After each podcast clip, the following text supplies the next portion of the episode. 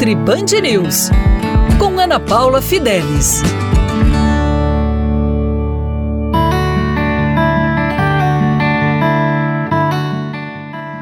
Olá! Hoje eu vou dar continuidade sobre a cafeína. A cafeína, ele é um estimulante do cérebro, ele é um estimulante do metabolismo, ajuda a emagrecer, porém as pessoas consomem muita cafeína.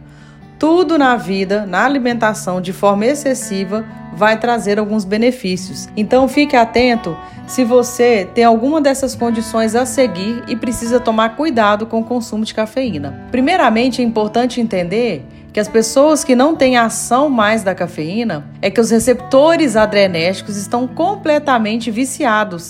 Então você precisa ingerir cada vez mais cafeína para ter aquele efeito. As seguintes condições não devem ser utilizadas a cafeína mais do que uma vez ao dia, ou seja, mais que uma xícara de café ao dia: gastrite, úlcera, refluxo. São três condições digestórias que vão piorar sua digestão e ainda estão relacionadas a longo prazo com aparecimento de câncer. Então tome cuidado se você tem má digestão e o seu consumo de cafeína. Síndrome de intestino irritável se você tem essa síndrome, a cafeína vai diminuir o muco que protege o seu intestino.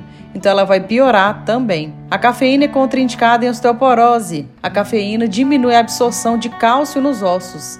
Então a cafeína é um grande vilão para quem está com osteopenia, que é a queda de cálcio nos ossos, e a osteoporose instalada já. Então reduza o seu consumo de cafeína. Além disso, pacientes que têm pedra nos rins recorrente a cafeína, ela piora a acidificação do nosso sangue e faz esse cálcio sair do osso. Então ela também vai piorar a pedra nos rins. Eu vou falar mais sobre isso, então fica na Rádio Band News FM e lá no meu Instagram, arroba.